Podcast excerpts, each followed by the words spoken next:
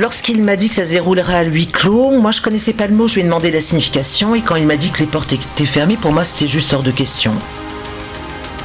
Tu nous fais euh, l'honneur de nous, de nous faire lecture de ton livre La justice dans la peau, les arbresses.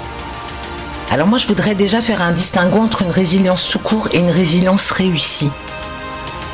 Il m'a donné confiance, il m'a montré comment une, une justice digne de ce nom travaillait. Bienvenue dans les lectures du monde moderne. Ce matin, Claudine Cordani nous lit la suite du septième chapitre de son livre La justice dans la peau. Vous retrouverez dans les notes de l'épisode le lien vers l'ouvrage, les chapitres précédents et une interview de l'autrice par Alexis Poulain. Bonne écoute Top Chapitre 7 Après la nuit, le printemps. Je ne peux que vous raconter l'histoire du lancement d'un magazine féminin en 2011 de Femmes majuscules. Ce titre annonçait un support à destination des femmes de 45 ans et plus d'un nouveau genre, féminin et féministe. Sauf que le féminisme n'est pas une question de sexe, qu'en outre, la femme qui a fondé ce titre venait du marketing et ou de la pub. Ignorante du métier de journaliste, elle a appris très vite quand même une ou deux pratiques du métier. Pas les meilleures. Contactée pour ce lancement avec la promesse d'un CDI si le titre marchait au bout de six mois, j'ai fait le choix de lâcher toutes les piges récurrentes, en secrétariat de rédaction et en rédaction, que j'avais au sein d'un groupe de presse parisien. C'était une création de poste en même temps qu'une création de magazine. La proposition alléchante et l'expérience annonçaient belle. Professionnellement, ça a été passionnant. J'ai installé les logiciels, réalisé les chartes et les marches maison, organisé le travail de coordination. Je me suis éclaté en editing. J'ai travaillé environ 10 heures par jour, souvent le samedi et quelques dimanches aussi. L'équipe était restreinte. Sur place, dans un appartement du 18e arrondissement, il se trouvait la fondatrice, plus une personne qui s'occupait de la photo et moi. Les autres intervenaient de l'extérieur. C'était un gros boulot et une lourde responsabilité. J'ai fait de la natation, je suis large d'épaule. Après des mois de travail, des contrats à répétition, la bosse m'a largué. Pour rependre une autre SR qu'elle a largué des mois plus tard, etc. Elle n'avait aucune intention d'embaucher. Je me suis retrouvé sans travail du jour au lendemain, sans attestation pour le pôle emploi et sans indemnité de licenciement. Il ne suffit pas de dire il reste à être. Cette femme pensait monter un magazine d'un genre nouveau, féminin et féministe, pour les quinquas. Or, on ne s'autoproclame pas féministe. On l'est ou on ne l'est pas. Elle ne l'est pas. Une vraie féministe ne se conduit pas comme ça, ou alors la personne ne se connaît pas bien. Lors de mon entretien avec elle, cette femme ne sait pas que j'ai gagné par le passé deux affaires au prud'homme. Je ne lui ai pas dit c'est trop intime. Elle va l'apprendre. Je saisis le tribunal des prud'hommes et je vais au syndicat national des journalistes. Je connais la justice, le droit du travail et notre convention collective. Je sais lire une fiche de salaire et sais exactement ce qui doit être payé à une journaliste. Elle n'y connaît rien. Normal, journaliste est un métier. Un métier de droit et de devoir. Et nul n'est censé ignorer la loi. Elle perd ce procès. De mon côté, j'estime devoir récupérer encore de l'argent dans cette histoire. Toutes mes journées de travail supplémentaires, dont celles du week-end, n'ont toujours pas été payées. Et toujours aucune réparation financière accordée au titre des dommages et intérêts. Je suis maman solo, je n'ai plus de boulot. Je fais appel, je gagne une seconde fois, elle a payé, c'est réglé, je peux passer à autre chose. Je m'adresse à cette catégorie de gens qui pensent pouvoir se conduire comme ça impunément. Ne croyez pas que ça arrivera, même dans vos rêves les plus secrets, réellement. C'est bien mal me connaître que de croire que je vais me laisser traiter ainsi. En plus, je suis tenace et patiente. J'ai cherché du travail donc. Tout naturellement, j'ai contacté le groupe de presse pour lequel je travaillais auparavant. Mes contacts là-bas n'avaient plus rien pour moi. Ces personnes n'étaient plus aussi facilement joignables qu'avant, ni par téléphone, ni par mail. Je me suis souvenu que la fondatrice de Femmes majuscules connaissait la nouvelle DRH du dit groupe. Nous en avions parlé. J'ai compris avoir été blacklistée, c'est-à-dire inscrite sur une liste noire. Pas la peine de vous faire un dessin, hein. Des années après, il m'a été confirmé que j'avais bien été blacklistée. C'est mal. C'est une pratique courante dans la presse, mais pas que. Ça a été la première fois. J'ai coulé deux fois dans mon parcours après deux blacklistages. C'est fait pour. Comme une punition. Je ne peux pas évoquer le second car procès en cours. Il n'y en aura pas de troisième. J'ai rangé mon code typo. Je l'utilise chez moi dorénavant. Quand j'écris comme ici. C'est comme ça. On va appeler ça les aléas du métier qui reste une source de bonheur plus grande que l'inverse.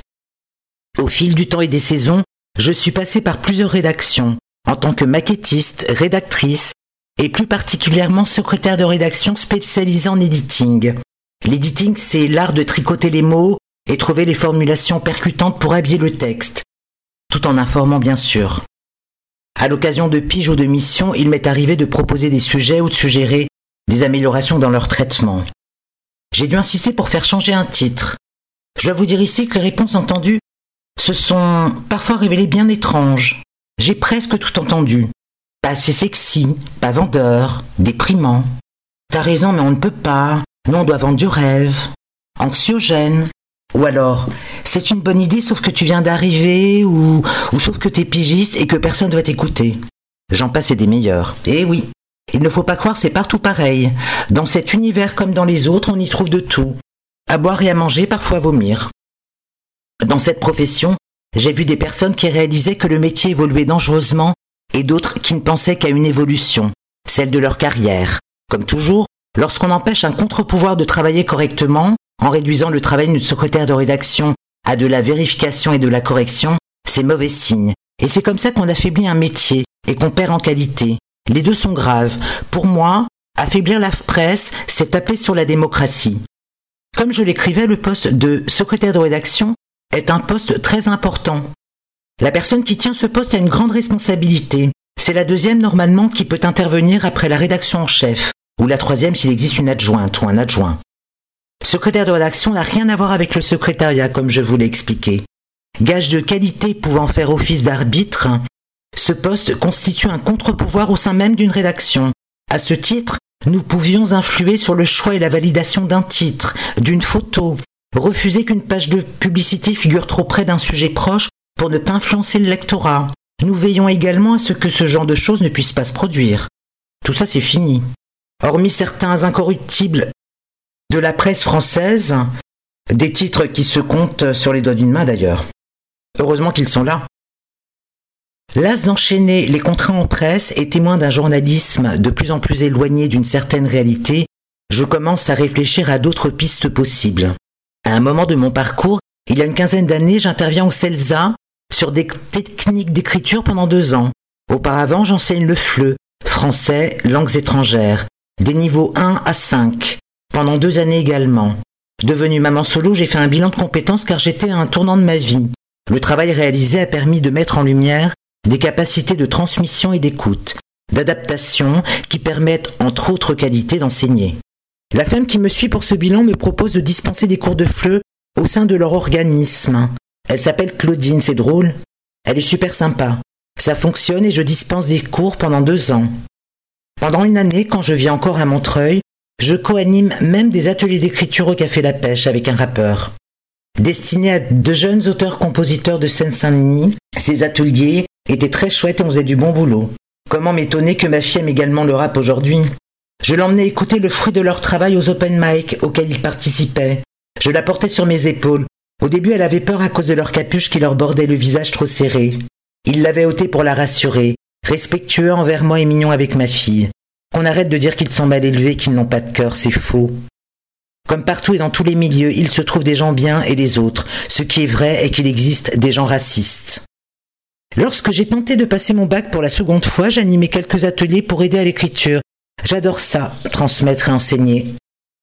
Quand je me suis posé des questions sur mon avenir de maman solo, devant subvenir aux besoins, j'ai repensé à l'enseignement, à intégrer peut-être l'éducation nationale. Pour moi, il est très important de transmettre. Comme vous le savez, je n'ai pas le baccalauréat, il me le fallait donc. Je décide de le, passer l'année de mes 50 ans. En 2016, J'intègre le seul lycée d'adultes existant en France. Situé à Paris 14e, il porte le nom de Philippe Leclerc de Haute-Cloque. C'est le seul du genre en France, et je ne parle pas uniquement, là, de l'Hexagone. Le seul, tout territoire français confondu. C'est peu pour donner une seconde chance d'obtenir le sésame, parfois nécessaire, voire incontournable, selon la voie choisie. Et d'abord, combien sont-ils ces adultes, ces femmes et ces hommes qui, après leur journée de travail, désirent revenir à l'école? Soutenu, le rythme est difficile mais reste porteur d'une énergie commune, celle de réaliser quelque chose d'important pour chacun et chacune de nous. J'ai adoré ça. Il reste difficile de décrire le bonheur éprouvé à me retrouver dans une classe, dans ma nouvelle classe. C'est incroyable, j'ai de nouveau des devoirs et des interros, et de super profs, un bonheur, vous dis-je. Et celui de me dire, je suis en train de boucler la boucle, j'y arrive enfin, ce que je crois. Sauf que je traverse une période personnelle très dure, sans compter le passé qui me rattrape. Ça me rend malade, littéralement, physiquement. Pour la seconde fois, je ne peux pas aller au-delà du premier trimestre de cette année de première littéraire. Je tombe malade. Un polype s'est développé dans mon utérus, dont celui-ci veut se défaire. Ça déborde à l'intérieur, et ça me fait mal. J'entre à l'hôpital et c'est réglé en une journée. Je n'ai toujours pas le bac, tant pis. Je ne vais pas avoir le temps d'y retourner dans ce lycée, enfin, pas avant une dizaine d'années. Mais comme j'ai adoré, comme j'ai adoré y retourner. Comme j'ai aimé me retrouver dans cet établissement bien spécial, dans une classe où les élèves sont déjà grands. Sont-ils nombreux ces gens? La réponse est oui. Cependant, il n'en existe qu'un, lycée comme ça. En cela, il reste unique. Comme la personne qui le dirige, sa directrice, Françoise Noël Joty, est la première femme à diriger cet établissement extraordinaire. Je ne vois pas qui peut, mieux qu'elle, vous raconter cette expérience d'enseignement inédite. Au lycée d'adultes, les adultes trouvent une nouvelle porte d'entrée quand les aléas de la vie ont empêché un parcours scolaire linéaire et sans embûches. Le lycée d'adultes offre une nouvelle chance sans parti pris, sans prescription d'un tiers, uniquement sur la base de la bonne volonté et d'un niveau suffisant pour intégrer la classe demandée. La plupart du temps, les adultes intègrent une seconde. Il arrive que certains puissent prendre appui sur leur expérience professionnelle antérieure pour entrer en première. C'était le cas de Claudine. Lors de l'entretien initial qui fait suite au test, je rencontre une personnalité peu banale. Sa force de caractère et sa vivacité sont palpables. Son récit, assez elliptique alors, laisse entrevoir une détermination construite contre vents et marées, dans l'adversité. J'ai passé ma vie à ne pas mourir, me dit-elle alors. Au lycée d'adultes, c'est un dénominateur presque commun. Beaucoup portent le poids d'une histoire souvent très lourde. Les motifs qui ont détourné ou interrompu le parcours initial relève de ce qui a fait violence et empêché la vie de s'épanouir.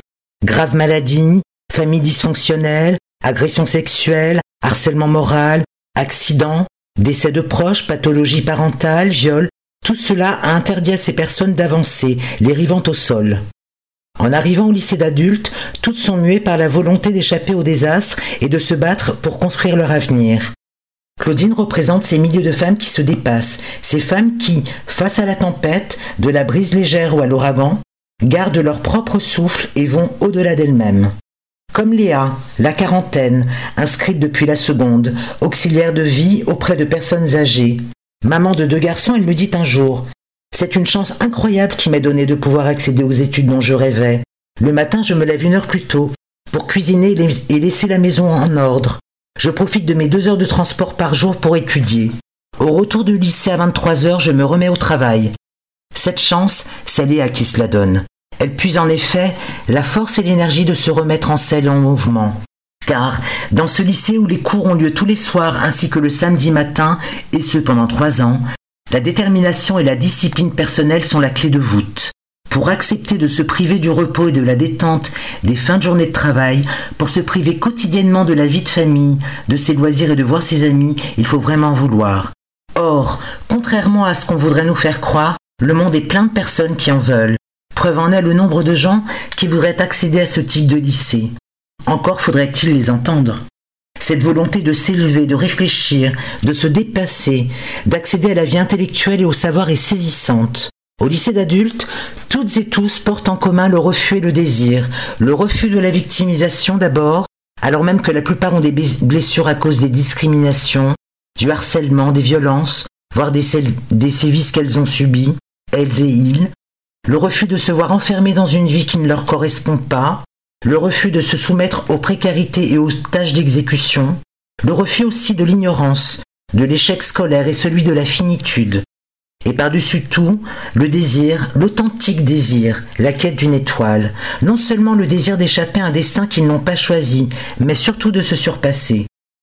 Pour certains, il s'agit de réparer une part d'eux-mêmes, de se réconcilier avec leur histoire, de retrouver un plancher pour se reconstruire dans la liberté. Pour beaucoup, le feu qui les anime réside dans le désir d'être, de répondre à des aspirations profondes, de se sentir enfin vivant et maître de son destin. Reprendre le chemin de l'école, c'est reprendre sa vie en main. L'école est le champ social par excellence, celui où l'on acquiert et où l'on exerce dès l'enfance, au-delà du cercle familial affectif, ses compétences sociales. Symboliquement, c'est le lieu de la relation à l'autre, du rapport à la société. Dès lors, permettre à tous de venir dans des lieux comme le lycée d'adultes, où l'on peut suivre une scolarité le soir et la compléter en journée par des cours de langue, de FLE, français et langues étrangères, de techniques argumentatives, devrait être une priorité. Comme l'écrit Claudine, il existe des structures similaires au lycée d'adultes dans de nombreux pays et en grand nombre. En France, il est unique. Créé en 1980 et toujours porté avec audace par la ville de Paris. L'idée est pourtant ancienne. En 1791, Talleyrand exprimait le souci d'instruire tous les citoyens, quel que soit leur âge. Un an plus tard, Condorcet préconisait l'ouverture de lycées pour tous et voyait dans l'instruction le moyen de favoriser la justice sociale et la citoyenneté. Victor Hugo, lui, développait cette idée avec force et talent face à l'Assemblée constituante en novembre 1848. Il faut allumer des flambeaux pour les esprits. Il faut multiplier tous les établissements où l'on s'instruit, où l'on apprend quelque chose, où l'on devient meilleur. En un mot, il faudrait faire pénétrer de toutes parts la lumière dans l'esprit du peuple, car c'est par les ténèbres qu'on le perd. N'est-il pas urgent d'apporter des réponses à la déscolarisation, au phénomène de désocialisation, au désœuvrement et à la méconnaissance en général N'est-il pas urgent de permettre à chacune et chacun de s'engager sur de nouvelles pistes ainsi que de réapprendre à vivre ensemble et dans le respect des personnes? N'est-il pas urgent, enfin, de donner à toutes et tous, quel que soit l'âge, la culture ou la catégorie sociale, les mêmes possibilités d'acquérir un socle commun de préoccupations et de savoir qui nous relient et nous unissent? J'écris cela en sachant combien c'est difficile. Sur le plan personnel d'abord car, et je l'ai expérimenté moi-même, cela coûte de se propulser en avant, de produire des efforts quotidiens durant des années, afin de passer de l'obscurité à la lumière, de la souffrance de vivre à une reconstruction.